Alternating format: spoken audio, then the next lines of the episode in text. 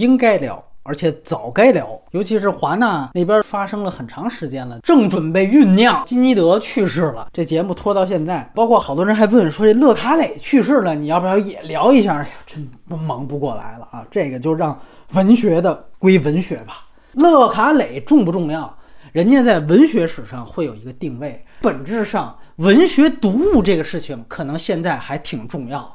我们现在说的是影史是不是以后还重要的问题？咱们昨天说这曼克，他是因为《公民凯恩》是影史有名的电影，他拍一个幕后的曼克。那《公民凯恩》之所以重要，那是因为电影当回事。啊，按理来讲，它分两部分，一个是华纳把明年所有大片上线流媒体，第二是迪士尼在上周公布了它接下来几年这个片单的事情。这两件事情呢，本质上他们又是一件事儿。哎，先说华纳这个，因为它四号呢就已经发生了。反正简断截说，就是说像《沙丘》《黑客帝国四》，包括《金刚大战哥斯拉》在内的十七部明年的大片儿，全部都变成网大了。至少是在网大要和这个影院同步上映。刚刚爆出这个消息的时候，业界是非常震惊的。主要可能大家觉得迪士尼要干出来不新鲜，都觉得像华纳呢一向是比较尊重创作者，感觉这是个偏重于保护艺术的这么个巨头。结果现在一下全把人家都卖了，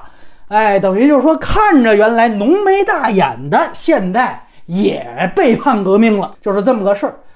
那么这里头呢，其实有两个细节，一个呢，它其实是先在它这个 HBO Max 这样一个流媒体平台只上一个月，和院线同步首发的。但是在这一个月之后，它的线上平台啊就下线了，等于在一个月之后是影院的独家窗口期，这个非常神奇的一件事情。按理像网飞这种，无非就是说，比如漫客。先上来，对吧？影院可能影院这边也就是几家随便点映一下，剩下所有的时间就都在我这流媒体上，大家愿意点就点，一般都是这么操作。哎，华纳这等于反着来，反着来，在我看来其实就更恶心。为什么在哪儿？它形成了一个所谓首映饥饿期，你只有这头一个月你能在我这儿看见，剩下你要再看，你就得去影院。买票去看去了，等于你订阅我这用户，你可以直接看，不用再单交钱。但是呢，你如果错过这一个月，你就只能线下。所以它其实是刺激所有人都得扎堆在首个月，而且我这不需另掏钱嘛，干脆你就都看了就完了。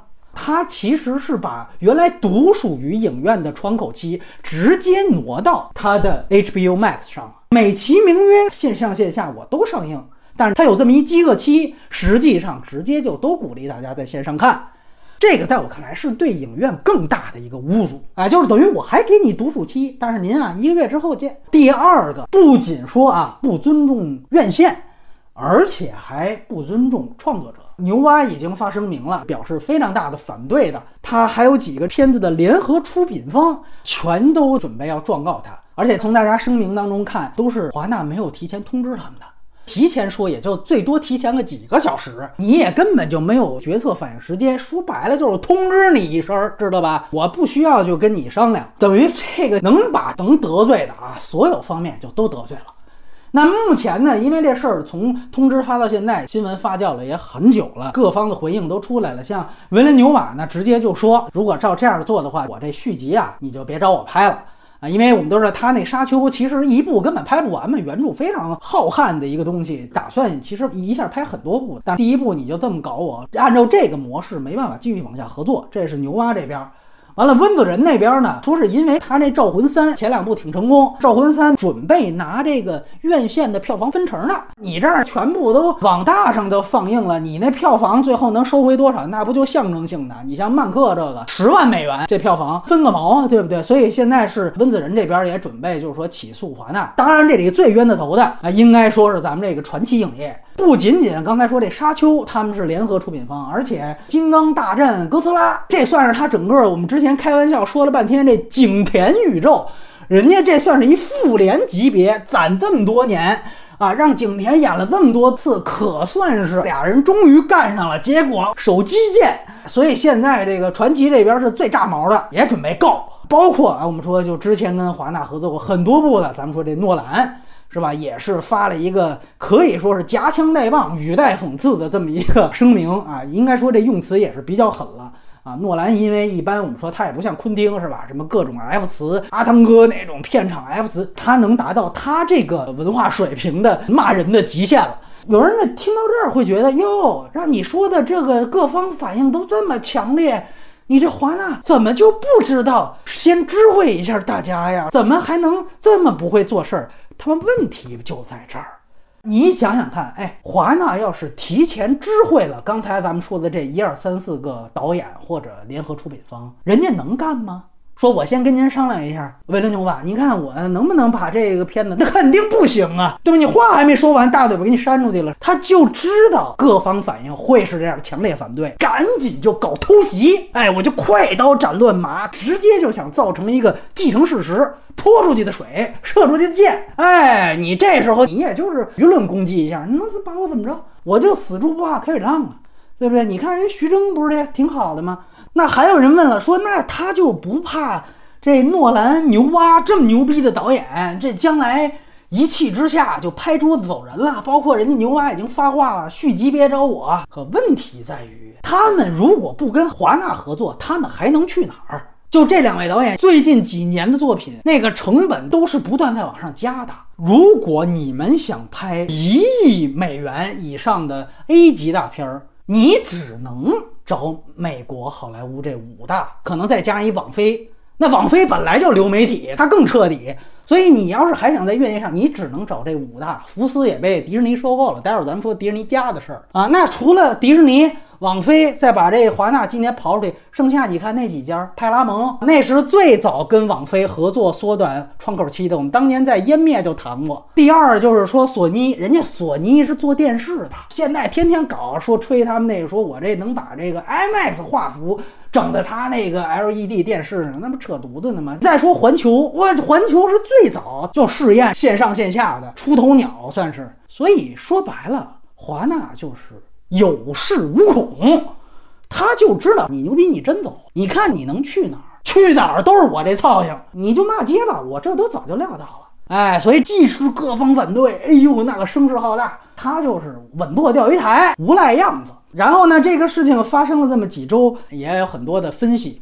我觉得有几个说法，一个呢说，哎，这个都是疫情使然，哎，尤其说北美那边是吧，疫情又没控制住，人家华纳也得吃饭，这么搞啊，可以理解，哎，这又是替人家操心的。我可以给你说个数据，双十一那一天正好赶上几大医药公司宣布他们这个疫苗啊研发成功，所以在当天让当时美国所有的受影响的实体经济的股票就大涨。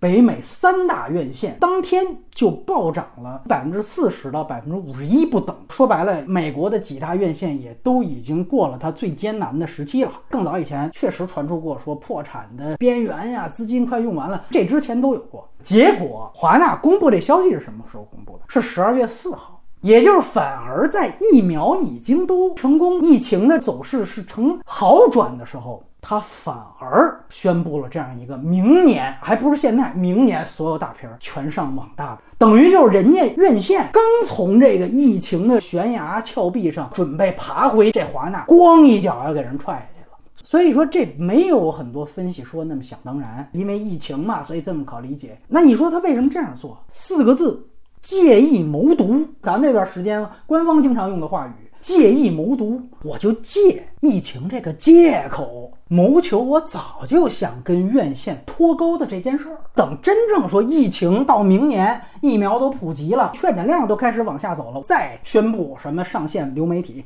那就找不着借口了。所以赶紧趁着现在，马上宣布这么一个事情，泼出去的水，把这事做成既成事实，完了就做了。所以说疫情是借口，本质上好莱坞这些个巨头。那是眼红网飞很久了，终于找着这么一个借口，加速和影院脱钩，就是这么回事儿。囧妈的时候我就说过，我说从来就不存在什么疫情的特殊情况，就这一次扯淡。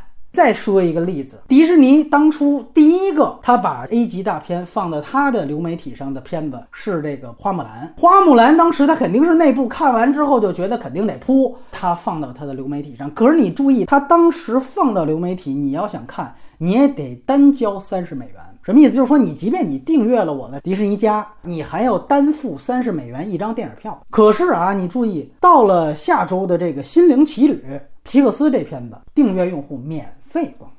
这个要是按照传统逻辑，这都不太对。你要是按质量算的话，那肯定是花木兰是低于心灵奇旅的，对不对？那你肯定是水平高的，你有自信的，单收一笔也理直气壮。如果你真的像他们这些所谓高管说的，没有比我们更想愿意回到影院的话，那你应该反着来。他们就是为了给他们自己的流媒体平台导流，疫情只是一个加速的催化剂。还有一个说法说，这个政策。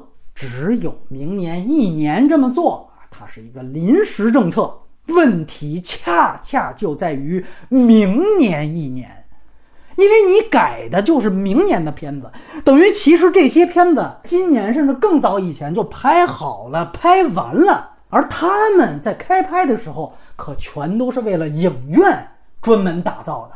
包括现在正在上映的《神女八四》到《沙丘》，再到什么《金刚大战》《哥斯拉》，那更别提，全都是有 IMAX 版的，好多都是有 IMAX 特殊画幅的。哪个网大做他妈 IMAX 版？有病吗？不是，还用 IMAX 摄影机拍？有的。所以为什么维伦纽瓦就不高兴了？你开拍的时候，你没跟我说有这个事儿，对不对？您要说现在我宣布跟疫情，我也别找这借口，别当这伪君子，我直接说，我说我二零二四年以后。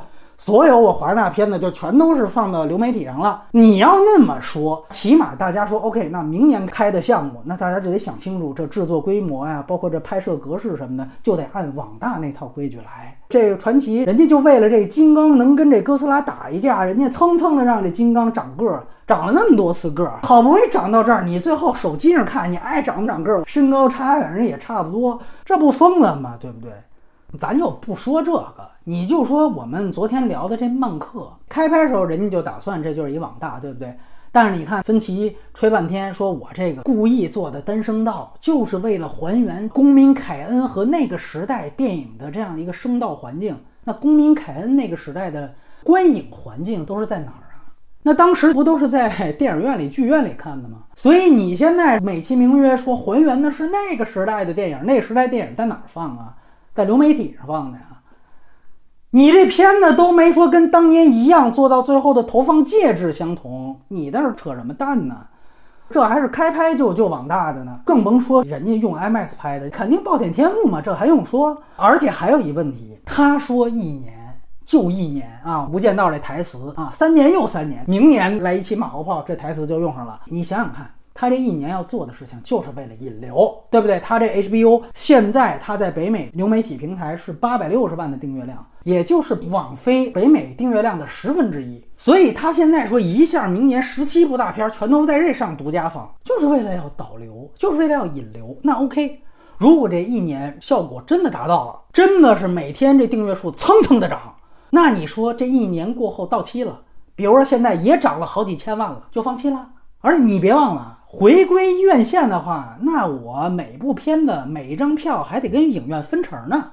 我在我自己这儿收多少钱拿多少钱啊，对不对？即便退一万步，最后他说回影院，那你说那个时候他跟影院谈判，他那个议价条件还能是原来那个条件吗？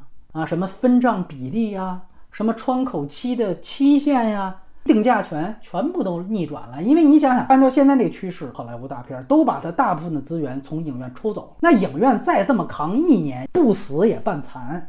那时候这华纳过来再跟他谈溢价，那不是这上游怎么说怎么算？还有，当然就是说罪魁祸首就是这个诺兰的《信条》扑街了，二点多亿投资，造成了全世界影史上最大的一个原创电影的投资。结果呢？北美市场最后只卖了五千多万美元，造成了华纳的巨亏，才让人家被迫转向流媒体。你现在诺兰，你还铁着脸在这逼逼呢？就因为你，对吧？当年说迈克尔·季米诺是吧？天堂之门干废了，直接导致了这新好莱坞时期终结。你就是这新季米诺，那咱们得公允的说，那诺兰之前给华纳赚的呢，是吧？你得一起算。当然，这都是其次的事情。归根结底，咱们现在马后炮的话，我觉得有一条。是除了疫情这个黑天鹅之外，人为造成的，就是派拉蒙法案终结的太晚了。派拉蒙法案到最近才被终结，才导致了影院现在的这样一个困局。当时在好莱坞十年的那期专题谈到过这个事儿啊，派拉蒙法案什么定义，这就不赘述了。总之，我想说，现在才终结，导致了影院完全是一个货架子，完全是一个货架子。你也不允许下游去生产电影，也不允许上游来收购影院。现在双方是断的，院线的拥有方一旦出现这样的一种情况，就只能任人宰割。还记得年初的时候，我说囧妈当时万达。是第一个出来唱反调的。他《唐探三》说：“我绝对会在影院放映。”为什么万达态度那么坚决？因为万达有院线呀，等于那个实体的东西拴着它，它就不会跑。如果它早废止，它可以鼓励院线到上游去拍电影。可你现在才废止，那等于怂恿上游来下游抄底。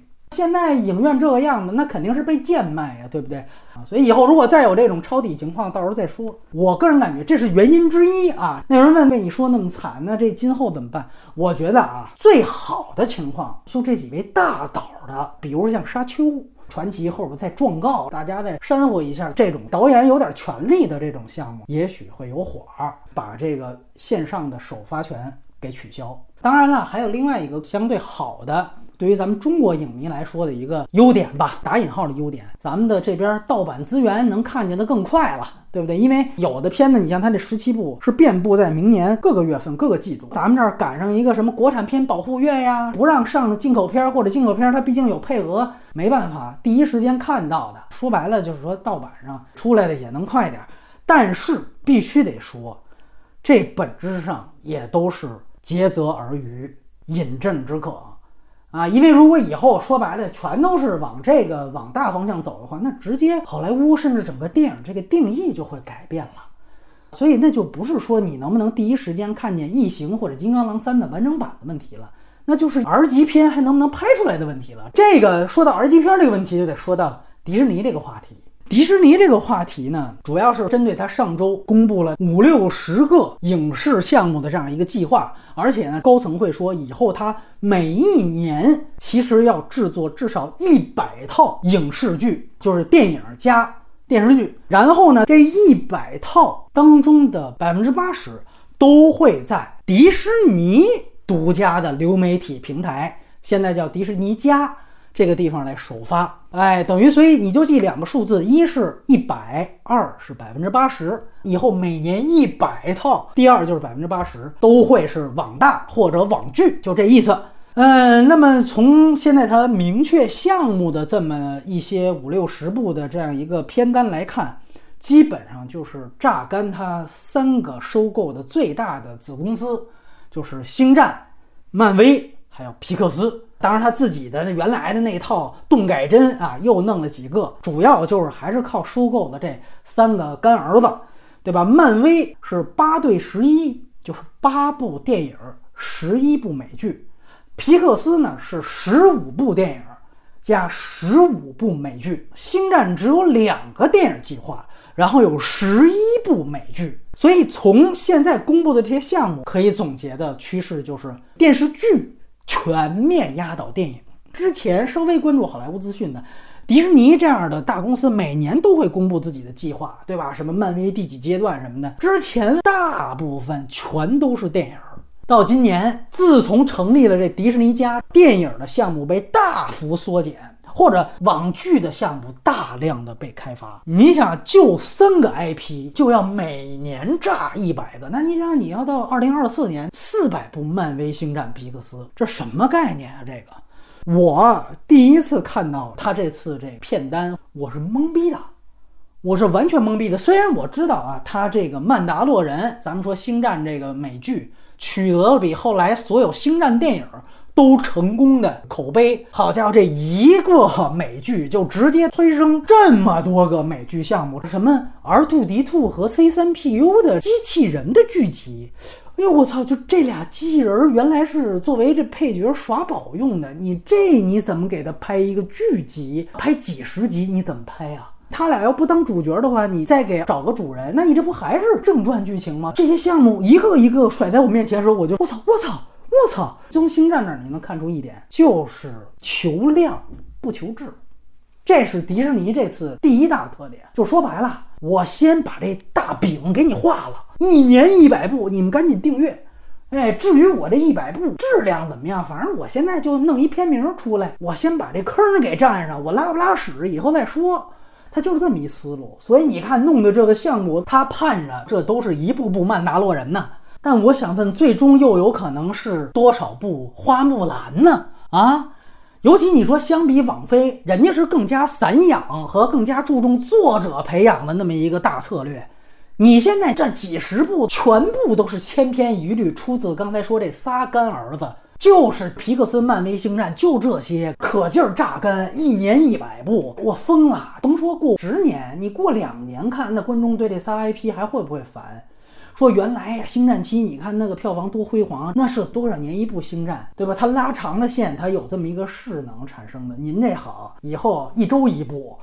我的天哪，有点懵逼。第二点，迪士尼是个拍合家欢、老少咸宜的这么一个公司。按照他现在对这三家的项目来看，最高也就是个 PG 十三啊，而且大部分我看可能就是个 PG 级，就是曼达洛人那种，弄个尤达宝宝在那卖萌。就是迪士尼它本身，我还是那句话，它不像网飞。它在很多个条条框框上，直接就要跟它的所谓公司的大意识形态关联，得是梦幻的、造梦的、公主的、老少咸宜的、低龄的，最后那质量能上去吗？最近还弄了一个说宣布要拍异形的那个剧集，说让大群那哥们儿来搞。那你要是合家欢的话，异形还拍个屁呀？还所以说这唯一好处啊，就是大家以后真的也不用担心删减了。为什么呀？因为以后打立项的时候。迪士尼就直接就给你来 PG 级了，对要不是说人家那董事长是准备来中国当驻华大使呢，人家这个学了半天呢，这个啊打根儿起就把这个删减问题就给解决了。所以我觉得就是迪士尼个定位，它跟网飞是不一样。你能弄那个黄暴的东西吗？都是考验。你再看那皮克斯那些东西，那有人会问你说，那为什么迪士尼这边就跟穷疯了一样去榨干这三大 IP 呢？你就看这么一个数据，迪士尼在今年迪士尼家的这个订阅量是远远的超过了他们公司原来的预期。他们原来预期在二零二四年能达到的订阅量大概是八千六百万，结果到现在已经达到了，也就是说提前四年完成了他们的长远规划。他们一下看到，哇，这是一条财路。而网飞呢，现在全球是两亿的订阅数，他们现在新一年的这个财报和他们这计划也明确说，在三四年之内就要在订阅数上超过网飞。所以为了这个事儿，还是刚才我说的，赶紧求量不求质了。那你想想看，如果以后所有迪士尼内部的资源分配全部都倾向于流媒体制作的话，给院线电影。拍院线规格的东西又会流出多少？它其实早在十月底的时候，迪士尼内部就已经发生了一个重大的改组。他们首次是把制片跟发行的环节给分离了，成立了一个专门的，大概名字叫媒体娱乐与发行集团，直接成立了这样一个子公司。这个子公司的目的就是让制作电影的部门以后无权干涉发行部门。说白了，就是以后所有片子或者剧集拍出来之后，往哪儿发，怎么发，投院线还是投流媒体，这些全部都由独立的发行集团来负责了。就会让所有制作内容的高管再也没有话语权了，所以这个其实是一个非常重大的迪士尼内部的改组。现在的这个 CEO 叫包正博嘛，因为他们原来董事长要去当驻华大使嘛，以后还要竞选总统。包正博这次改组，大大提拔了原来负责流媒体端的那个部门的高管，所以这个改组完全是司马昭之心。哎，然后有人会说，那其他几家是怎么样呢？刚才不是说了吗？其他几家也没好到哪儿去。首先说环球影业，环球影业呢，你要听过囧妈那期就知道，在那个时候年初的时候，他们就是先当了出头鸟，在最早的时候就试验了这个线上线下同步发行，第一个吃螃蟹，结果就被一动乱菜。反而环球现在是最乖的，今年最后大家到年底一合计，他们是院线片儿啊。发行最多的一个好莱坞公司，你包括最近一个就是这《疯狂原始人二》，这是环球发的，在内地也好，在北美也好，都是影院先上映。但是他们这环球的母公司叫康卡斯特吧，也在搞流媒体，叫孔雀。已经都完成了。虽然说知名度没那几个高，而且呢，他们还做了一个比较重要的事情是，之前他们先试水被影院一顿胖揍了之后呢，他们率先和美国的前几大院线，就是 AMC，在七月底的时候就窗口期缩短达成了一个双方的协议。他们这个协议规定，把影院的独家放映的窗口期从原来的七十五天直接缩短到了十七天。等于原来大概是两个半月，现在直接变成两周半都不到。你当时看，我靠，这简直影院这是马关条约呀，这丧权辱国呀！可是呢，你再看看后边这两位做的事儿，你就觉得哇塞，那能保住十七天的影院独家放映权，这就已经是非常好的一个良心条约了。他们现在呢，主要是用一些这个中小成本电影在试水。啊，这也是以后可以观察的一个迹象，就是如果再在影院能独家上映的片子，也许就只有大导、大片儿、大 IP 的个别电影啊。第一批会被网大的就是中小成本啊，这个可能是第一批从影院撤出的内容。环球现在也在试这个事情，所以以后影院很可能就只剩下咱们说怪力乱神。当然了。你说影院是岌岌可危，这都是实情。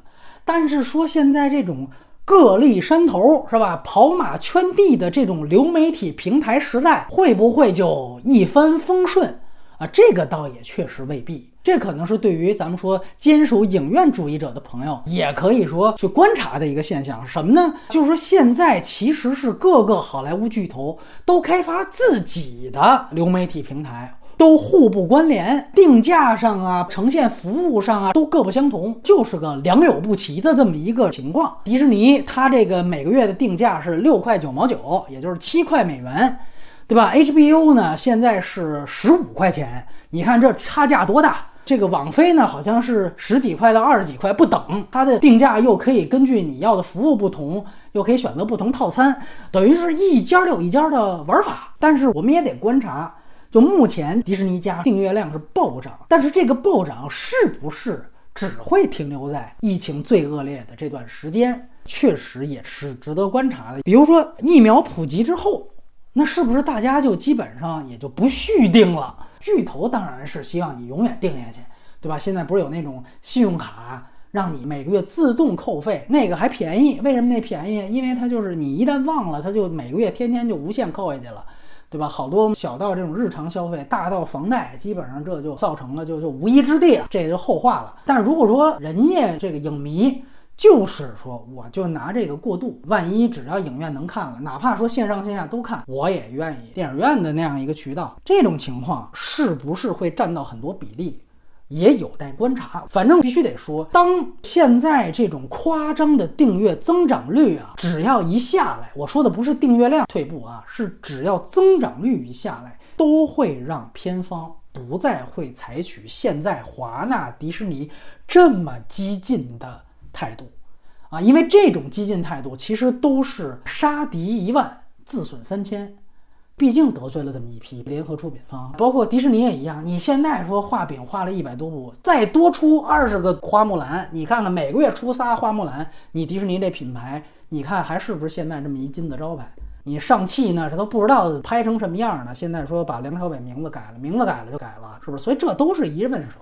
确实，现在流媒体是红海啊，我们说是焦点行业，但是焦点越多的地方，泡沫越多。这些订阅量是不是泡沫？巴菲特名言：“哎，当潮水退去的时候，你才知道谁在裸泳嘛。”你别忘了，那边还有什么亚马逊呢？还有苹果，还有自己的苹果 TV，人家自己都有自己算盘。现在都是谁都不给谁自己的那点东西。当年有一点像刚刚到蓝光的这个时代，HD DVD 就蓝光红光有一段这个关于光盘的介质斗争。那个时候也是索尼这边支持蓝光，所以它就是只印蓝光盘。派拉蒙也是有几家，就好莱坞也是三三分开了。那几家就是我只支持红光，东芝牵头的红光协议，完了我就只在红光发，最后其实两败俱伤，蓝光红光都没卖过原来 DVD，说白了最后全都内耗死去了。现在这个流媒体平台会不会说互相都护着自己这点 AP，完了就可劲儿榨干，然后最后造成最后谁那儿大家都觉得没兴趣，可能还是回归传统更有兴趣，那这也可能是一种发展方向。反正总之吧，有一个心理准备，大家得做好，也是我一直之前强调的，就是我觉得以后啊，这个电影院会越来越紧紧的变成电影节文化的一个聚众场所。也就是说，以后电影院在什么样的情况下存在感能更高一点呢？可能也就是线下电影节了。啊，这个无论在西方，在东方，包括在现在咱们中国，也已经形成这种电影节文化，说还跑跑场子什么的，影院作用就更会集中的发挥在电影节和刚才我们提到的个别电影上了啊。我始终觉得它消失是不太可能消失的啊，说跟 BB 机似的，那那那不可能，不可能。包括说对于创作者，他会更像说我拍院线电影，就相当于现在这大导演要拍胶片电影一样。它会变成几个个别大导演的特权，哎，你比如说诺兰，我还要坚持拍胶片啊，那给你弄去吧，你哄你开心，他能拍。昆汀，哎，他能拍，哎，或者还有呢，就是说像参加欧洲三大电影节那些艺术片、作者电影那种成本小，但是我要突出格式，我要突出电影媒介属性。那那个会专门有一批啊，欧洲的融资方式，像现在坚持拍三十五毫米胶片一样，那到时候会坚持给你来这个艺术影院发行，你那个还是会啊，独家发行的窗口期是在电影院，虽然可能上映铺开的面积不会太多啊，但现在艺术片铺开面积也不会太多，所以它会变成一种奢侈品。咱们这么说啊，院线也会变成一种奢侈品。但还有一点，以后呢，如果说电影呢在流媒体上，越来越多的出现在电影院，越来越少的出现的话，那它整个对于一个电影的衡量标准就直接会发生改变。我们说原来衡量一个电影，商业上是看票房，口碑上是看奖项。那你现在以后要全都放到流媒体上看，那很可能衡量一个电影成功与否，它的标准就变成了点击率，就变成了传播。啊，毕竟现在都是包月看，它是只能按照这个去衡量。咱们说看传播率的话，我跟你说，很有可能，比如说小岳岳说一个段子的短视频，它的传播率就他妈比投两个亿的诺兰的电影传播率要高，就有可能发生这种事情。那久而久之，就没有人会再投资诺兰这样的电影了，他只能就是曲高和寡。他们这么几个遗老遗少，可能过气之后，人家也就不哄着你玩了，也就过去了。电影院永远是电影的主基地，是主场，等于是最适合在影院放映的这样一个媒介。它的格式是什么样的，时长有多长，包括只有在这样一个环境当中，大家才愿意被动的被造梦看奇观。这都是百年来这样的一个媒介和这样的一个放映渠道磨合，最后最匹配的这样一个放映格式。然后这个放映格式叫电影。所以，如果以后这样一个主基地都没了的话，那电影这个格式，刚才我们提到的一系列因此而百年形成的名曰电影的这样一个标签，就会一个一个的被擦除，对吧？人家到时候就看按 KPI 排你这个。啊，长的不如美剧，短的不如抖音，那你就先末位淘汰，对吧？以后 KPI 都是这么计算，按传播率算，那就没了。所以说，现在这个影院上完之后，你可以出去在其他的流媒体平台打打客场，但前提是你得有个主场。你现在就是主场都要没了，你家就没了。我就这时候就又想起来什么呢？也就是去年这个时候，马丁·西克塞斯骂漫威，大家还记得吗？他骂漫威这样的东西占领了电影院，这是去年沸沸扬扬的一话题。我们当时也聊过马后炮，对不对？你看现在好了，等于好莱坞巨头们是认真听从了啊马丁的劝告，把所有他们的这些怪力乱神的大 IP 全都从所谓的 cinema 给搬走了。然后呢？